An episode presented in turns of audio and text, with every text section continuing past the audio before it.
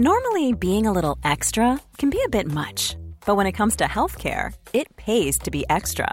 And United Healthcare makes it easy with Health Protector Guard fixed indemnity insurance plans. Underwritten by Golden Rule Insurance Company, they supplement your primary plan, helping you manage out of pocket costs without the usual requirements and restrictions like deductibles and enrollment periods. So when it comes to covering your medical bills, you can feel good about being a little extra. Visit uh1.com to find the Health Protector Guard plan for you. Nous sommes aujourd'hui avec Shirley Soignon. Elle est où? C'est toi? Ah, Non. j'ai oublié. Si, si. parce que- C'est c'est une autre? Non, euh, ouais. Ah à, bon? ouais, à cette heure-ci, là, Ouais. je suis un peu fatiguée. Je t'ai dit, j'avais faim, tout ça. J'a- J'arrive pas à retrouver mon corps et ma personnalité, là. Com- mais- Pourquoi? Donc, c'est moi. La faim, tu sais ce que tu... La faim? Non. On y est quelle heure? Il est 15h bientôt, là J'ai pas mangé depuis hier, j'ai faim. Enfin, j'ai mangé le sandwich que t'as vu, qui est Nul. du polystyrène avec Mm. du, du porc. hein, voilà. Ah, j'ai jamais acheté un sandwich à Franprix. Ah. Big up Franprix. Ouais, on a le droit de dire des marques. Ouais. on, pas la télé. on est sur l'internet, on n'est pas à la télé, si, si. Eh, Franprix, Carrefour, Lidl, Aïe, ED. Bon, je alors, toujours dirais dire ED dans une interview. Parce que j'ai tellement fait mes courses à ED dans toute ma vie. C'est fini maintenant C'est fini. Tu ouais. pèses Parce qu'il n'y a plus ED à côté Ah oui, de chez vrai. moi. Sinon, je serais de ouf. Des- En fait, j'ai toujours, des j'ai toujours j'ai de l'argent pour acheter euh, tu vois, plus cher. Ah. Genre acheter marché bio, je pourrais. Ouais. Mais j'ai des réflexes de pauvre. Ah je me ouais. rends compte que j'achète toujours en bas, tout le temps. Ça n'a pas changé, c'est un truc de ouf. Est-ce que t'en sors un jour? Non, je pense pas. Pauvre, c'est une mentalité. hein. Ouais. Je pense pas. Il y a des vrais pauvres. Moi, je suis une vraie pauvre de ouf. Regarde cette chemise, je l'ai depuis- ça fait- je l'ai eu. Je crois que j'avais le bac quand je l'ai. je crois que j'ai passé le bac avec. Et je l'ai toujours. Mais c'est un truc de ouf. C'est une Jennifer. C'est vrai À l'époque où je suis, je crois que c'est Jennifer. hein. Ah, C'est à l'époque où j'ai acheté Jennifer. Mais c'est la seule qui a duré parce que Jennifer, avant, ça se désintègre. Ouais, On est au courant. Big up encore Jennifer. Ouais, Jennifer, qui On habille. La interview.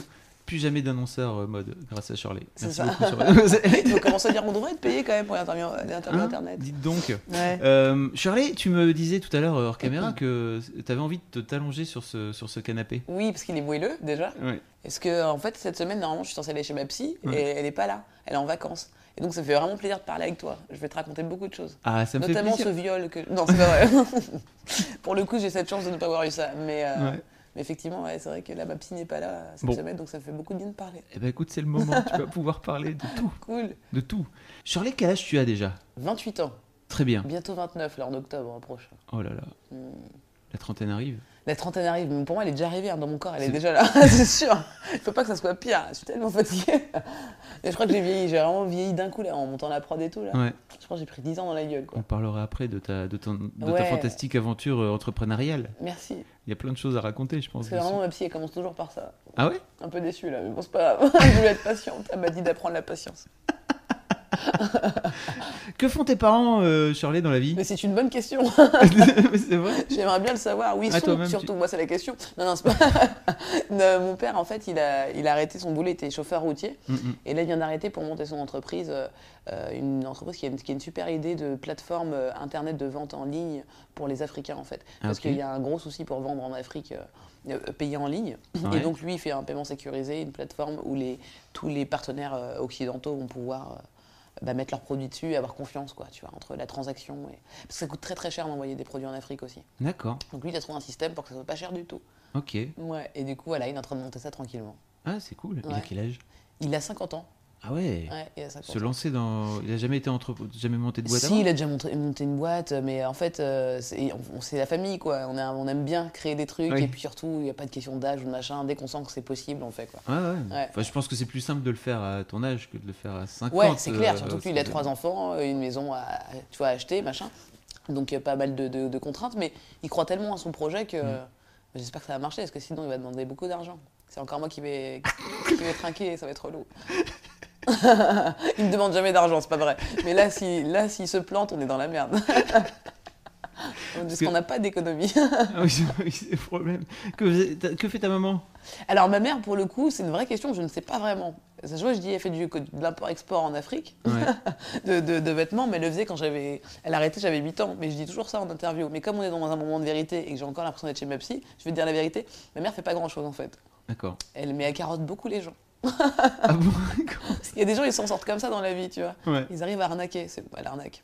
Ah bon Ouais, c'est une arnaqueuse. Ok. de ouf T'as des petits frères, des petites sœurs Euh, euh, Pas du côté de ma mère, du- D'accord. mais du côté de mon père, j'ai trois petits frères, ouais. Ok. Ouais, trois petits frères, 15 ans, 12 ans et, euh, et 5 ans. Ah oui. Ouais, le dernier a 5 ans. Il y a, il y a différence d'âge, quoi. Ah, ouais, de ouf. Il y a plein de générations là. Ça aurait pu être mon enfant en fait. hein. Mais oui. Ce qui est gênant. Mais oui, c'est vrai. Mais non, non, mais du coup, ouais, c'est chouette d'avoir un petit frère comme ça. Après, ce qui est chiant, c'est qu'effectivement, moi, je l'ai pas, pas du tout vu grandir. Ouais. Et du coup, c'est vrai que c'est particulier le rapport frère-sœur euh, quand, euh, quand on se connaît pas comme ça. Je- je- les deux autres, je les connais bien, je les ai Mhm. vus grandir. J'étais avec eux dans la maison, mais quand l'autre est né, j'étais déjà partie, Ah. quoi. Et donc, du coup, il me voit à la télé et tout, ça lui fait bizarre. Et du coup, on a un rapport bizarre. Pourquoi il pense juste que t'es une, t'es une star ou? Non, il pense rien, je crois, il comprend pas trop. Ah. Parce que La dernière fois, il est venu voir mon spectacle une fois, il a rien compris, hein, Mm. heureusement. Et, euh, et euh, en fait, il m'a demandé un jour au téléphone, mais tu fais quoi comme travail? Et je lui Mm. ai dit, bah, tu sais, tu t'es venu me voir à mon travail. Il me fait, ah, c'est ça ton travail? J'ai vraiment vu beaucoup de mépris dans sa voix. ça m'a fait du mal. Bah oui, t'es Mais- pas comptable, quoi. Mais ouais, pour lui, Ou, c'est pas un euh, travail de faire mm, des mm. blagues et de, de crier sur scène et de danser. Mais du coup, il a compris, là, il commence à comprendre que c'est un travail. C'est intéressant. Ouais. Ok. Comment, euh, qu'est- qu'est-ce que t'as fait comme, euh, co- comme bac, par exemple? J'en ai quoi fait deux. T'étais quoi J'allais dire, qu'est-ce que t'étais comme type de, de lycéenne? Mais donc t'as fait deux bacs. Alors, je vais faire un bac scientifique parce que mon père, il m'a forcé à faire euh, des études scientifiques. Il voulait que je sois ingénieur. Et euh, Grand succès, monsieur, bravo. ouais, et il a tout à fait réussi sur sa mission. hein. J'ai eu 5 au bac hein, S. Je ne sais même pas comment je suis arrivée jusqu'en terminale. Je ne sais pas comment. Euh, je pense que j'ai le côté de ma mère là-dessus. J'ai dû arnaquer tous les profs. et tu vois, j'étais gentille avec eux et c'est passé. Mais en terminale, bah, là, tu vois, quand là, tu es tout seul face à, à ta copie, il n'y a plus de. Y a plus, tu peux plus tricher, tu peux plus parler gentiment au prof, il n'y a plus rien à faire. Et là, tu vois la vérité. Et donc, j'ai eu 5. Alors après, je suis partie aux États-unis.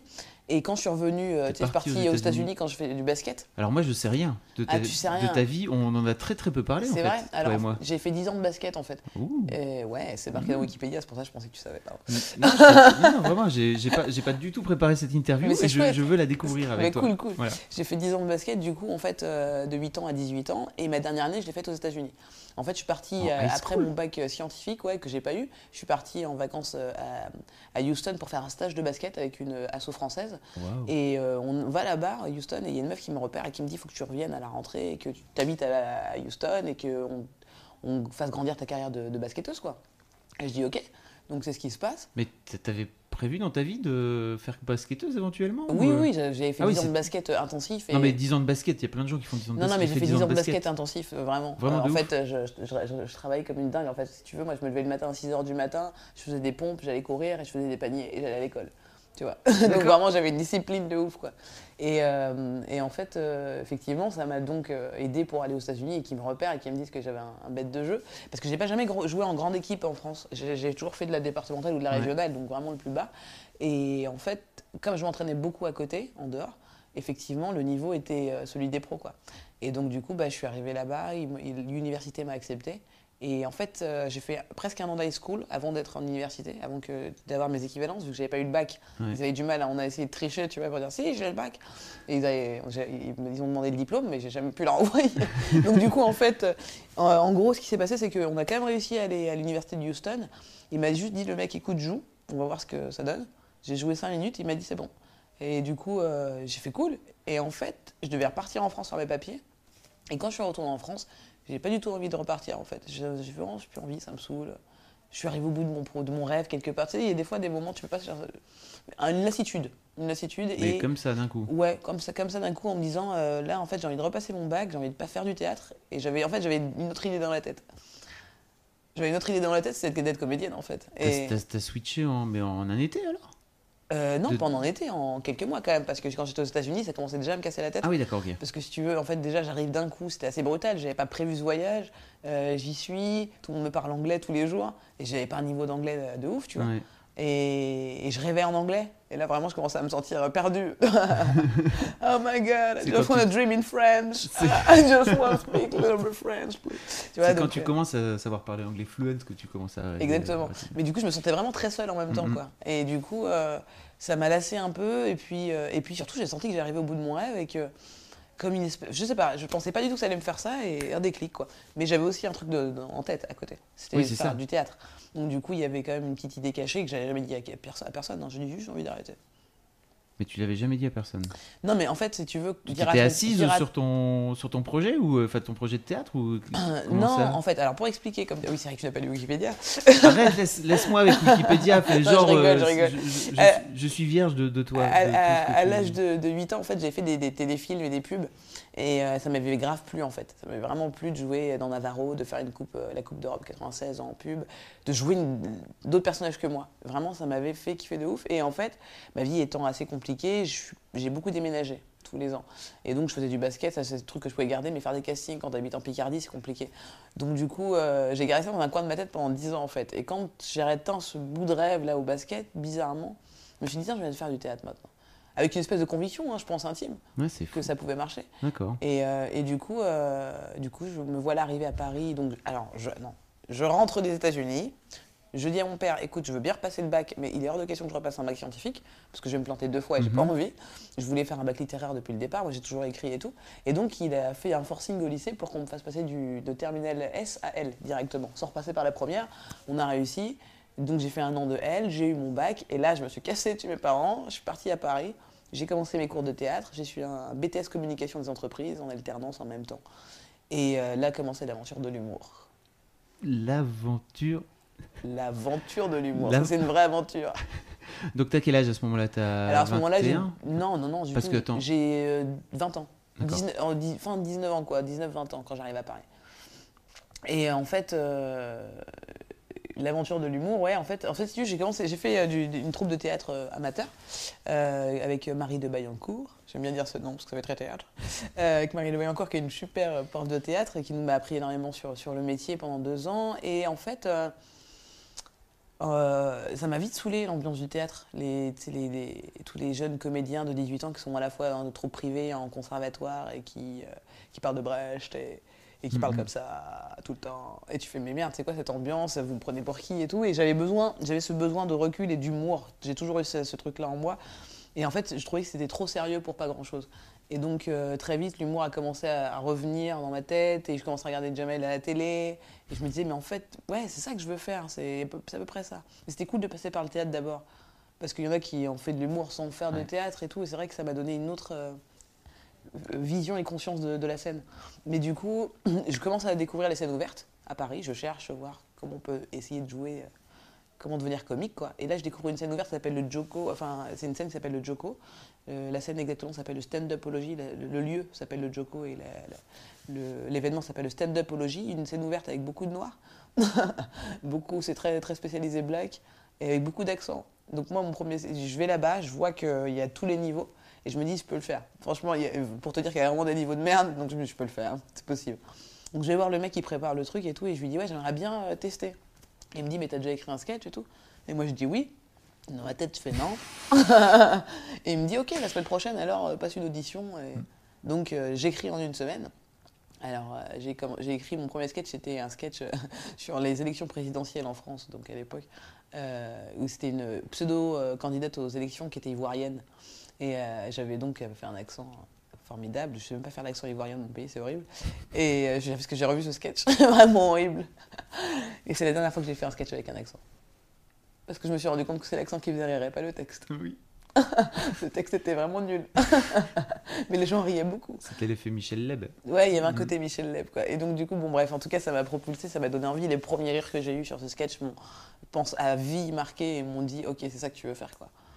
Et du coup, euh, bah, du coup après, j'ai commencé à écrire le premier sketch vraiment qui a marché, qui était Les Américains. Ouais. La différence entre les, les Français et les, les Américains. Forcément, je rentrais des États-Unis, donc il y avait que ça en tête que j'avais en idée. euh. Et puis, bah, très vite, euh, de scène ouverte, scène ouverte en scène ouverte, je rencontre des, des- des humoristes de plus en plus confirmés qui me proposent de faire des galas, qui me proposent d'aller au Jamel Comedy Club, qui me proposent ça, qui me proposent ci. Et, et c'est parti, quoi. Alors moi, je t'ai découvert à l'époque du Pranzo. Ouais. Donc c'est un peu après, ouais, deux, trois- deux ans après que j'ai commencé, je pense. Deux ans après, ouais, je Ouais, pense. ouais. Et euh, il y avait toute la bande à l'époque, euh, de toute- la bande aujourd'hui qui est là, Bérangère, enfin toute, toute- votre bande gens, en fait. Entre ton premier sketch et Ouais. euh, ouais, j'ai fait des galas et tout machin. Il y a comment est-ce que comment est-ce que t'en viens à te à, à- à grandir dans le métier en fait? Ça passe par quoi? Parce que tu dis, euh, ça passe par des. Par beaucoup de bides, ça c'est déjà parce que quand tu commences euh, le taf, franchement, il y a des moments, oh là là, il y a des souvenirs dans les deux premières années euh, de tristesse, de solitude, de ouf sur scène, où tu testes des trucs. Parce que en fait, le problème quand tu commences, moi, j'avais, il n'y a pas de cours d'humour, il n'y a pas d'école d'humour, il n'y a rien pour t'apprendre à écrire ni à savoir comment maîtriser un texte sur scène. Et, euh, et j'ai beau avoir fait du théâtre, ça n'a rien à voir. Quand Mhm. tu es face à toute seule avec des gens et que personne ne rit, puis personne ne rit. Et donc du coup. euh, je me suis retrouvée à faire des scènes comme ça où tu penses, quand tu, quand tu commences, tu penses que tu peux écrire 15 minutes en 15 minutes. C'est-à-dire, tu écris vraiment d'un trait ton, ton idée et tu fais Ok, c'est bon, j'ai un sketch. Mais non, pas du tout en fait. Et j'ai déjà fait beaucoup de sketchs comme ça sur scène. Je fais C'est bon, j'ai écrit deux sketchs en même temps, je peux y aller maintenant. et, je me retrouve comme ça un jour à aller faire un- une espèce de tremplin. Les Jamel Comedy Club avaient commencé déjà. Donc il y avait Claudia Tagbo euh, qui était là sur cette scène, euh, enfin, qui était venu regarder, Noom aussi, je me rappelle. Mm, mm. Et, euh, et putain, bah, ce jour-là, c'est pas là où je les avais plus marqué les gens. Quand j'étais en panique totale, j'avais une feuille.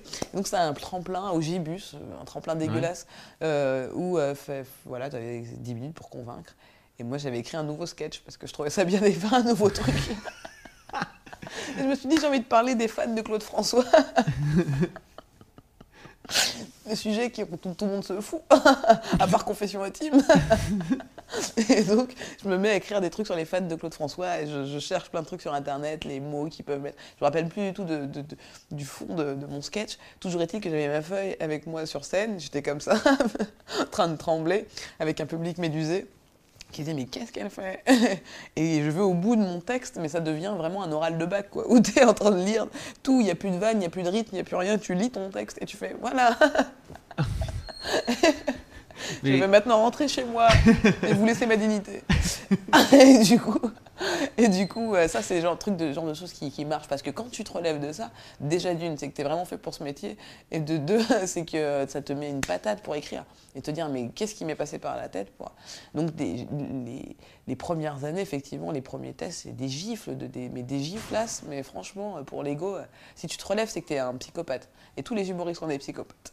c'est vraiment des psychopathes. Euh, Quelqu'un de sain, il dit, franchement, ça m'a fait trop mal, jamais j'y retournerai. Et nous, on y retourne, de ouf. Tel DSM, on y va, hein, j'ai encore me faire euh, et c'est vrai qu'après, en fait, ça a été quand même très vite parce qu'il y avait un concours qui s'appelait La Route du Rire de 2009, moi j'ai fait. Euh, je commençais en fin 2007, je pense. Et en 2009, il y avait un concours euh, donc pour France 4 qui s'appelait La Route du Rire, il fallait que tu déposes ta vidéo. Et euh, je crois avoir déposé à ce moment-là la vidéo que j'avais faite pour plier en 4, tu vois, donc ça a été très vite. euh, Ah oui. C'était un truc comme ça, quoi. Enfin, ou alors l'inverse, je sais plus, mais tout était très euh, dans la même période. Et en fait, euh, je dépose cette vidéo, je suis prise au casting, je fais le casting, je suis prise dans les six finalistes. Euh, il y avait à l'époque Olivier de Benoît, Kev Adams, les Capon, et je sais plus qui sont les deux autres, c'est terrible. Et bref, euh, je gagne ce concours. Je gagne le concours, et en fait, le concours, tu gagnais une Volkswagen, une voiture Volkswagen, une production chez Warner, et euh, le festival de Montreux. Bon, bah, j'ai eu le festival de Montreux. J'attends toujours les deux autres cadeaux.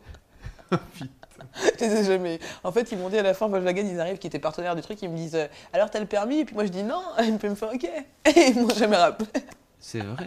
Tu vois, j'aurais pu avoir l'équivalent, je sais pas, d'une Ouais. voiture, quoi. Mm, mm. Quelque chose, mais bon, c'est pas grave, je m'en fous, je faisais ça pour l'humour et pas pour, Ouais, pour ce métier, pas pour avoir une voiture. Mais une prod, pour le coup, ça vaut. Enfin, Alors, je suis allée au rendez-vous Warner, Ouais. ils m'ont montré le contrat, j'y connaissais rien, mais je sentais que c'était marqué blague sur le contrat. J'ai fait, Hum, je vais pas. Ce qu'ils m'ont dit, en gros, ils m'ont expliqué, ils me vont, écoute, on va pas t'aider à te développer, mais dès que ça fonctionne, on est là. Ah oui. T'es là, bon, bah, clairement, j'ai besoin de quelqu'un qui m'aide, quoi. Et puis en même temps, j'avais pas forcément une envie pressée d'avoir une production. C'est vraiment le début pour moi, donc j'étais pas du tout dans ce délire-là. Donc, bon, je me dis, c'est cool, j'ai au moins le festival de Montreux, je le fais, c'est ma première expérience euh, sur une grande scène Mhm. euh, et télévisée, euh, présentée par Laurent Ruquier, ce gala. Et donc, je le fais. Ensuite arrive effectivement, grâce au, au gala et puis, et puis la roue du rire en, en elle-même, parce que la roue du rire 2009, franchement, en termes de visibilité, ça m'a boosté de ouf et ça m'a ça a même précipité beaucoup de choses dans ma carrière. Quoi. Dès que tu mets un pied en télé, moi c'est pour ça que je conseille toujours aux humoristes, aux jeunes humoristes de ne jamais mettre de pied en télé tant qu'ils sont pas 10 000% sûrs de leur travail et de ce qu'ils veulent faire et, et donner et montrer. Parce qu'une fois que tu as un pied dedans, bah après on te tire, c'est François Loisir quoi. Tu sais quand tu toques François Loisir, ils toquent chez toi, ils t'ont jamais carotte Moi, ils m'ont- ils font bonjour, c'est pour des livres, et après, en fait, ils te vendent toute une bibliothèque. Ben, à la télé, c'est pareil, quoi. Faut jamais leur ouvrir si t'es pas prêt. D'accord. voilà. Mais bon, bref, en tout cas. euh, Mais toi, t'étais prête pour le coup. Pas vraiment, mais Ah, en tout cas, non, pas vraiment, mais bon, après c'est arrivé, c'est arrivé, et, et je suis quand même contente de, je regrette rien, mais, mais pour le coup, ça me permet de- d'aujourd'hui euh, comprendre vraiment ce monde-là. Ça a été assez brutal hein, pour moi d'un coup. Bah oui, Parce que faire une scène comme ça, c'est marrant, c'est rigolo, tu montres un sketch que tu as fait au début, puis tu as une inconscience au départ quand tu joues que tu n'as plus au fur et à mesure que tu avances dans ce métier. C'est-à-dire que ta naïveté, ton inconscience, euh, Ouais. qui fait que tu arrives sur scène avec euh, toute la joie du monde, moi j'arrive plus du tout à l'avoir aujourd'hui. J'ai tellement de considérations en tête. euh, Ah ouais? Ouais, euh, ce qui n'est pas bien, hein, mais Bah ça, oui, ça, c'est- personnel. hein. Mais du coup, euh, c'est vrai que euh, c'est, il faut, faut être à 10 000% sûr de- de- du matos que tu vas vendre. quoi. Donc en fait, au départ, si je me trompe pas, t'es produite euh, par Juste pour Rire. Non, tu te trompes. Mais pourquoi Tout le monde pense que j'ai été produit par Juste pour Ah Rire. bon Mais en fait, parce que j'ai fait deux ans au théâtre de Juste pour Rire, Ah ok. euh, théâtre de 10 heures. Ouais. Euh, mais en fait, c'est pour ça qu'on m'a associé à Juste pour Rire. Mais j'ai jamais été produite par T'étais autoproduite? J'étais produite à l'époque par James Squad, Ah qui ok, est une, oui, oui, une boîte d'événementiel à la base et qui m'a, dont je suis la seule artiste en fait. Mais euh, en fait, non, Juste pour Rire, j'ai jamais été. Ah mais ok. Ils ont failli me produire, ils, ont, ils ont voulu me produire, mais j'avais pas accepté pour plein de raisons comme Warner. Et, et j'avais euh, aussi la proposition de, de Kissman, mais pareil, j'avais, pas- j'avais refusé et j'avais préféré. Sman euh, qui est la boîte de prod de, de Jamel, ouais. Mm. euh, mais ça, tout ça, c'était un peu après. Un peu après le début. Là, on parlait des deux, des- Oui. des deux premières années. Et les trois premières années, j'ai vraiment été toute seule. euh, J'étais libre dans, mon, dans mes choix. Donc j'ai fait, le gars- j'ai fait Montreux, j'ai fait Plié en quatre à cette époque-là, j'ai fait Ouais. Yo Humour, euh, toutes ces petites émissions et, et qui m'ont beaucoup propulsé. Quoi. Et ensuite est arrivé effectivement le Pranzo, euh, la scène ouverte. Ouais. Et c'est là au Pranzo que j'ai rencontré euh, mes, mes producteurs de l'époque. Et l'histoire est assez folle en fait. L'histoire est assez folle parce que moi je jouais mon sketch comme ça, comme tous les. pour manger hein, en fait. hein. Parce que là pour le coup, c'était un moment- à la fois c'était pour tester, mais beaucoup pour manger quand on commençait au début. Parce qu'on avait une pizza offerte. à Oui, chaque- c'est vrai. Donc, un sketch, une pizza, je peux te dire qu'on y allait tous les jours mon pote. Et euh, moi il n'y avait rien dans mon frigo, mon frigo c'était j'étais en coloc, j'étais vraiment une. Tu sais, je fumais des mégots à l'époque moi. Tellement j'avais pas l'argent pour acheter des clopes. Donc euh, du coup, euh, on allait souvent là-bas et je vais jouer là-bas. Et il y a à l'époque un mec qui s'appelle David de Golis, qui était un ancien de Love Story, la première saison de Love Story, qui veut se mettre à l'humour. Il dit ouais, moi j'aimerais bien écrire, machin et tout. Et en fait, il vient me voir en me disant voilà, il y a la prod qui est là et tout, qui veulent me signer si je fais un spectacle. Euh, mais j'ai besoin de, je sais pas écrire, j'aimerais euh, quelqu'un qui m'aide à écrire. Et moi je lui dis ça fait trois ans que je fais ce métier. euh, je sais pas écrire pour moi déjà, donc écrire pour quelqu'un c'est chaud. Et puis surtout, je pense que quand on est humoriste, il faut écrire soi-même. Donc ce que je peux faire, c'est te dire comment moi j'écris, et puis te donner, te- t'orienter. Et toi, écris comme un journal intime. Et puis moi, je te donnerai des Mm. orientations sur ce qui est marrant, pas marrant, ce que Mhm. tu peux tirer de tout ça. Mais je pourrais jamais écrire pour toi, quoi. Donc ça a duré deux semaines. Parce que j'arrêtais pas de lui faire des retours assez durs et tout ça pour dire ah là, attention, faute d'orthographe. attention, plus que le texte. Mais. Parce que je n'arrive pas à te comprendre. Non, non, mais en, en tout cas, en fait, au bout de deux semaines, il m'a dit écoute, c'est c'est compliqué, je pense que c'est pas fait, c'est pas fait pour moi. Et je pense que j'ai sauvé, euh, j'ai sauvé ce mec euh, d'une terrible erreur de vouloir faire de l'humour pour faire de l'humour, quoi. Parce que c'était un- la mode un peu. c'était- Mhm. La mode commençait vraiment à arriver à ce moment-là, quoi. J'avais les comedy clubs et Ouais, ouais. ça a explosé en termes d'humour. Là, tout le monde voulait faire ça. Donc, en, en l'occurrence, il m'a dit écoute, euh, moi, je pense que je vais pas faire ça, mais euh, la prod qui t'a vu, elle, elle te trouve vachement bien et ils seraient vraiment, ils ont vraiment envie de signer un artiste et ils seraient prêts à te signer, quoi. Et donc, me voilà, euh, me voilà produite par Jive Squad. Et c'est drôle quand même parce que c'est Love Story. C'est grâce à Love Story tout ça. Putain, ouais, c'est ouf. C'est ouf. La télé-réalité, ça a du bon quand même. Donc tu restes. euh, donc t'as fait ton premier spectacle Avec eux, ouais. complet avec eux. Trois ans. Je, je signais avec eux pendant trois ans. Euh, donc on a fait le théâtre de 10 heures pendant un an et demi. Euh, on, a, on a- on a brûlé le théâtre de 10 heures en termes de consommation là. On a, on a vraiment beaucoup joué là-bas. Après on a fait la Comédie de Paris. Ouais. Ensuite on a fait, euh, on a fait quoi? On a fait la Cigale et on a terminé là-dessus en fait. Et donc euh, il y avait en même temps que tout ça, de tout ce dont je te parle du théâtre de 10 heures et de ça, il y a On demande qui en rire qui est arrivé, le Jamel Comedy Club qui a continué. Euh, et, et Anne Romanoff qui est arrivée aussi euh, un an après que j'ai commencé avec eux pour faire de la radio. Donc je faisais tout ça en même temps, mon spectacle, la radio, Jamel Comedy Club et On demande qui en rire. Et ça a duré euh, pendant, comme ça pendant euh, bah, 5 ans. hein. On demande Mhm. qu'à en rire 2 ans, mais les autres, le reste, très longtemps. C'était bien, on demande qu'à en rire? Mom deserves the best, and there's no better place to shop for Mother's Day than Whole Foods Market. They're your destination for unbeatable savings, from premium gifts to show-stopping flowers and irresistible desserts. Start by saving 33% with Prime on all body care and candles. Then get a 15-stem bunch of tulips for just $9.99 each with Prime. Round out Mom's menu with festive rosé, irresistible berry chantilly cake, and more special treats. Come celebrate Mother's Day at Whole Foods Market. D'accord. Faut que je parle à mon avocat. Très bien. C'était particulier, on me demande qu'un rire. C'était. Disons que c'est ce en quoi je, je dis que la télé, il faut faire très attention. Quoi. Ouais. Euh, parce qu'effectivement, c'est vrai qu'il y, a un- il y a un phénomène particulier qui se passe quand tu fais. Quand, quand, quand les gens font de la télé, c'est qu'ils pensent que parce que c'est de la télé, tu vas dire oui, absolument. Mhm. que- euh, Enfin, je crois que moi, mon métier là-bas, c'est de faire de la scène. Donc la télé est un bonus pour se faire connaître comme un magazine. C'est-à-dire que si je suis pas dans Télérama tous les jours, c'est pas grave. Et la télé, c'est pareil, quoi. Euh, et c'est vrai que moi, j'ai tout de suite dit, tout de suite dit non, et on m'a tout de suite dit oui. Il faut le faire. Mon, ma prod, hein, évidemment. Ouais. Et là, c'est devenu euh, un game où j'ai fait ah ouais, d'accord, ok. Donc j'ai fait On ne demande qu'à un rien. Mais c'était pas fait pour moi, je pense, parce que je voulais faire du stand-up et que le stand-up était n'est pas une discipline là-bas qui est vraiment respectée. Ouais. Et que ça demande un temps aussi de travail qui n'est pas respecté. Donc du coup, je me suis vite fait, j'ai commencé à mettre des déguisements. Euh, parce que j'avais plus le temps d'écrire, donc je me suis dit quelle perruque va être la plus drôle sur ma tête. Et en fait, c'était quand même intéressant dans le sens où je me suis euh, ouverte à quelque chose que je connaissais pas forcément, c'était des personnages, etc. Enfin, je connaissais, et je pense que c'est, on sait tous qu'en mettant une perruque, on est rigolo, Mm. mais c'était pas ce que je voulais faire.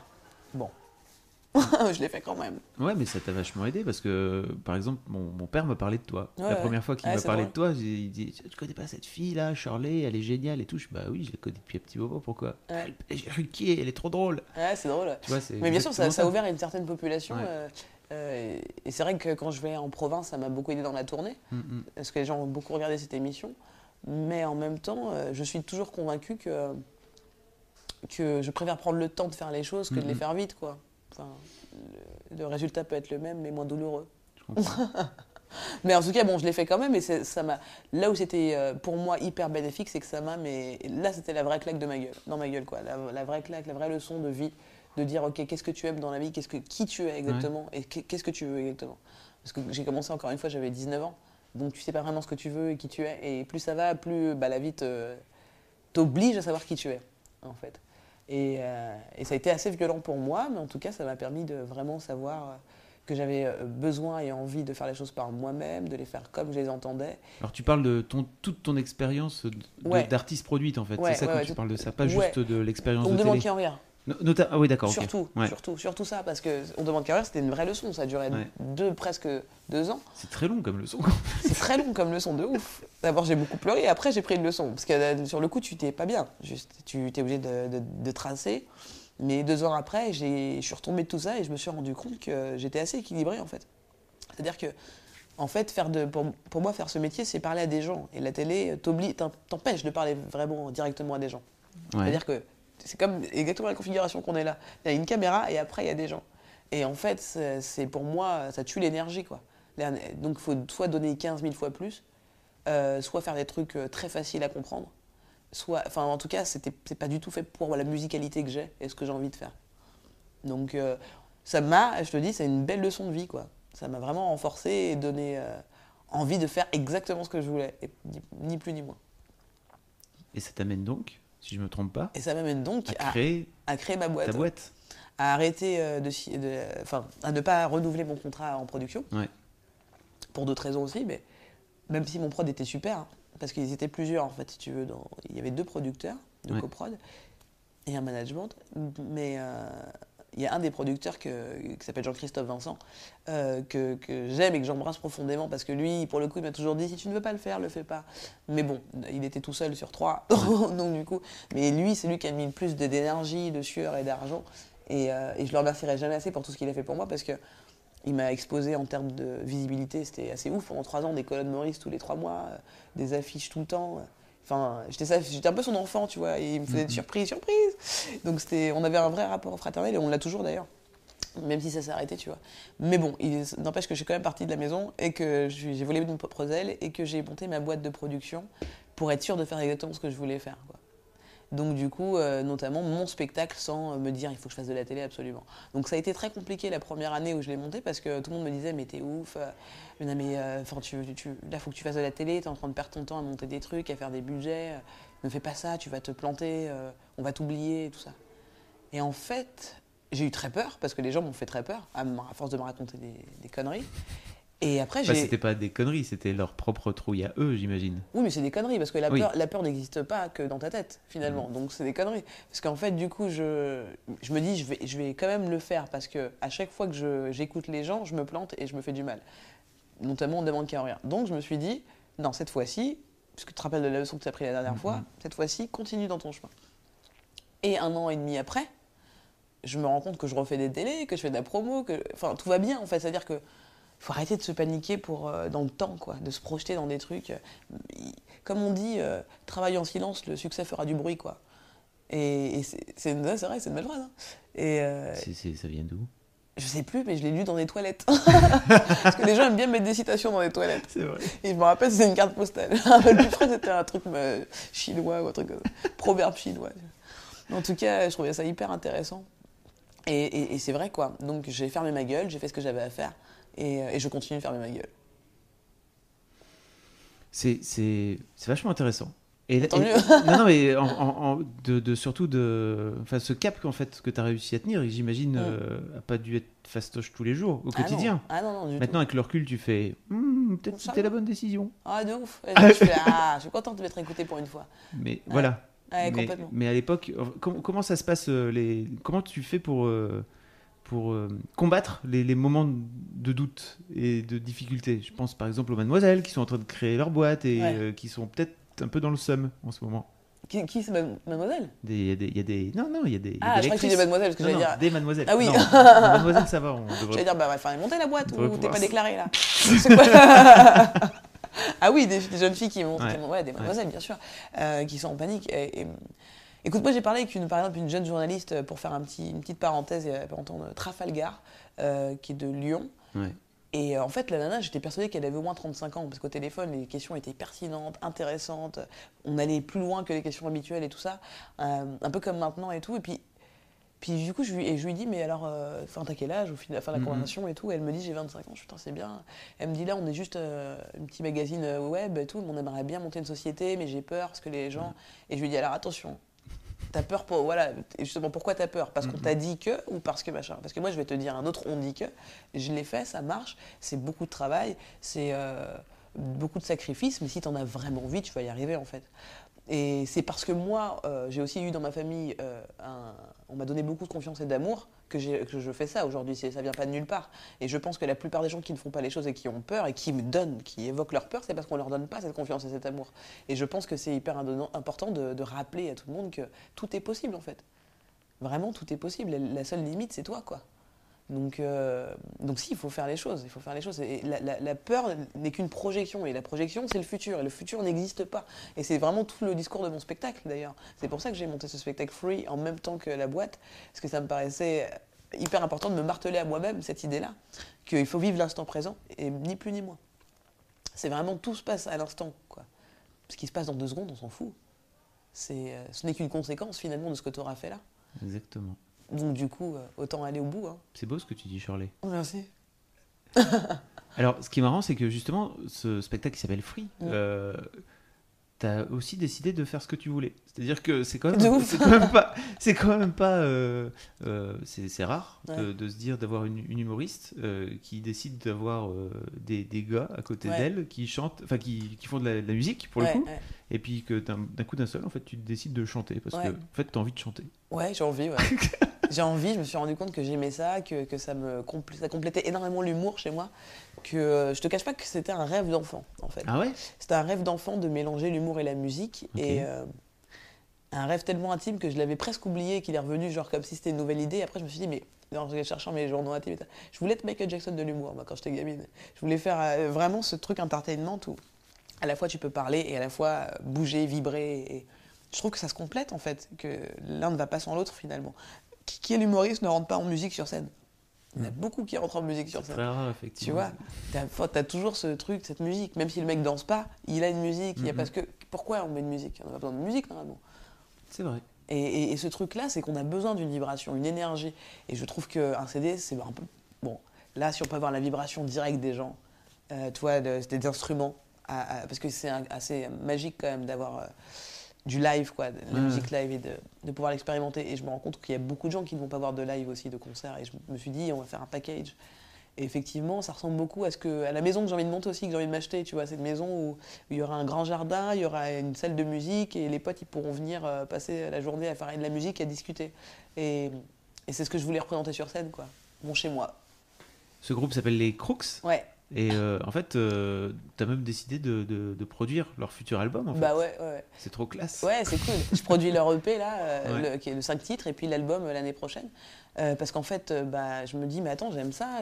Enfin, j'aime leur musique mhm. déjà. J'aime la soul, la funk, le jazz, et j'écoute beaucoup, beaucoup. Enfin, je n'écoute que ça, presque. Et, et, entendre des nouvelles générations le faire, avec du, de la nouveauté aussi, puis et puis garder cet élan de travail, parce que c'est vraiment du travail, ils ne cherchent pas à être commerciaux, ils cherchent à rien en fait. Et ça me plaît en fait.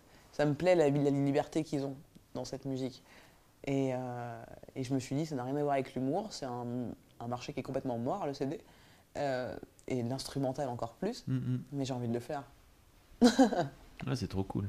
Et du coup, je pense que quand on écoute vraiment ce qu'on est, ce qu'on veut, en fait, les tendances euh, suivent en fait. Je sais pas comment t'expliquer ça. C'est-à-dire que je pense que tous les grands influenceurs, tous les gens qui ont fait des choses dans leur vie, c'est parce qu'ils ont, n'ont écouté qu'eux à un moment mm, donné. Mm, mm, et c'est eux qui, qui font la tendance et pas l'inverse. Parce que souvent, il y a beaucoup de gens qui créent et qui produisent en fonction de la tendance. Et du coup, on ne fait que. Bah ouais, ça devient vraiment plat, plat, plat, plat. Mais il y a des, raisons aussi pour ça, des raisons euh, tout à fait économiques et, et de merchandising euh, qui sont terribles de, de, faire en sorte que les gens achètent, quoi. Ouais, ouais. C'est ce, ce Bonkian qui disait qu'il a réussi à, à réussir le jour où il avait décidé d'arrêter de vouloir réussir. Ouais, c'est vrai mhm. qu'il a dit ça. Et c'est complètement vrai. C'est un peu ça. Moi, en étant productrice aujourd'hui, j'ai plus le temps de réfléchir à ma réussite. quoi. J'ai plus du tout le temps de me dire est-ce que peut-être. Parce que quand tu es, déjà en plus, quand tu es que artiste, quand tu passes ton temps à écrire et à attendre aussi des choses, euh, t'es un peu dans une branlette intellectuelle, quoi, à te dire mais attends, mais on m'appelle pas, mais pourquoi? Je m'ennuie, oh non, faire une interview.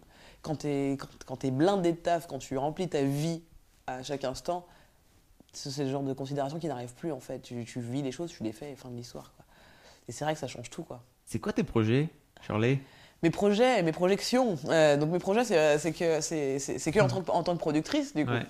Parce que euh, parce que l'artiste, elle, elle, est contente, elle suit le, cours des choses, mais... Euh, bah, tu, vas, tu tournes encore ton... Oui, mais, oui, là, c'est la productrice qui a parlé du studio Free, ok oh, L'artiste, elle est partie dormir, mais, parce qu'il est, il est que 15 heures.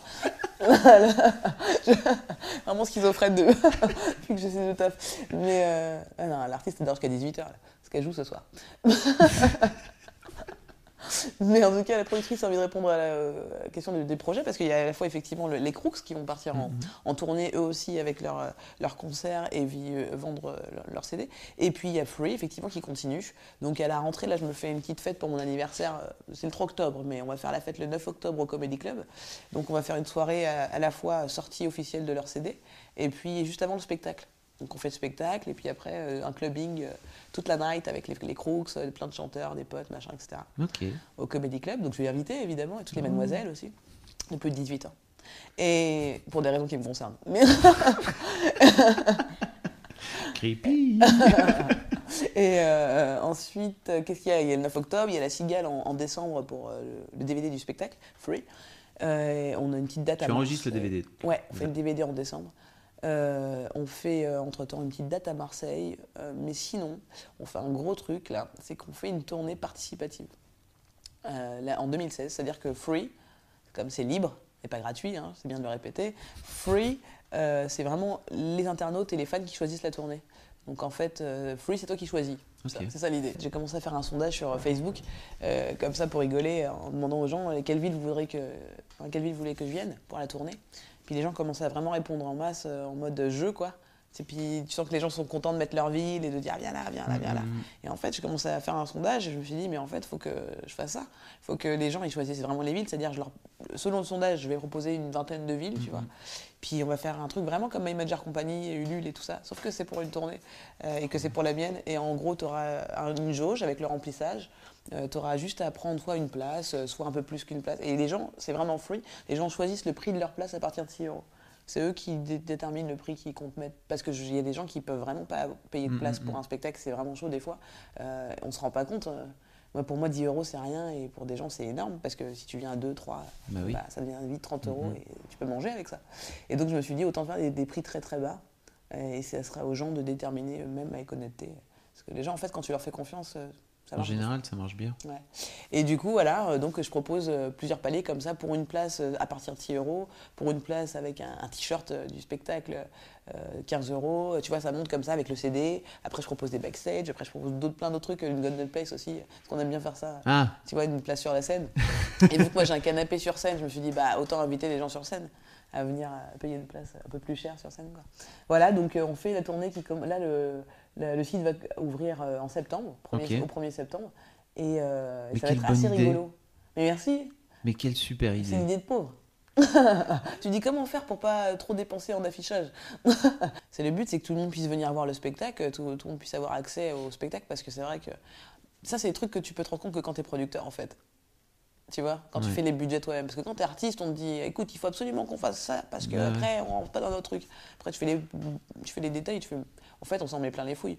Et j'ai décidé de me mettre moins les fouilles, en fait, mais de pouvoir donner plus de, de possibilités aux gens de venir me voir parce qu'en fait, mon métier, euh, enfin, je peux très bien faire un gros coup et avoir beaucoup d'argent en, en faisant- en mettant des places très chères, mais euh, ça ne marchera qu'une fois en fait. Et je préfère être sur la durée, je préfère être encore là quand j'aurai 80 ans et que les gens savent que je suis accessible. Il y a, il y a la Belgique, il y a Montpellier, il y a Toulon, il y a Lille. il y a- C'est bien. Là, c'est les premières villes qu'on me demande beaucoup, donc euh, ça va arriver très vite. Waouh. Ouais, c'est cool. Bravo, Shirley. Merci, au revoir. Non Ouais, c'est cool, là, je suis contente. Eh ben non, mais vraiment, c'est cool. Bah écoute, on relaiera avec grand plaisir euh, Cool. toutes tes aventures. Ouais. T'as d'autres choses aussi dont tu voulais parler D'autres projets Ou alors il y a des projets secrets dont tu Et veux des projets parler? secrets, là je suis en plein Mhm. dans un, dans un budget euh, pour un truc, je peux pas trop en parler.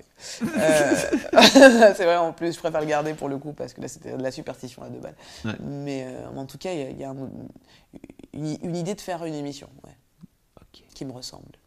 ok. Yeah. C'était très bien, Shirley. Merci, c'est gentil, j'ai- combien? C'est pas comme un oral de bac, j'ai l'impression d'être. T'as 18. Ah, c'est bien. La C'est prochaine. exactement ce que j'ai pas eu au bac. 18 sur 20.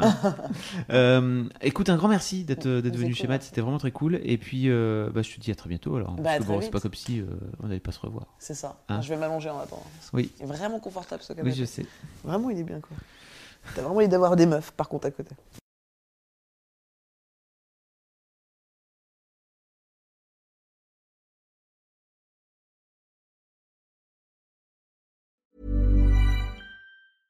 Want flexibility? Take yoga. Want flexibility with your health insurance? Check out United Healthcare Insurance Plans. Underwritten by Golden Rule Insurance Company, they offer flexible, budget friendly medical, dental, and vision coverage that may be right for you. More at uh1.com.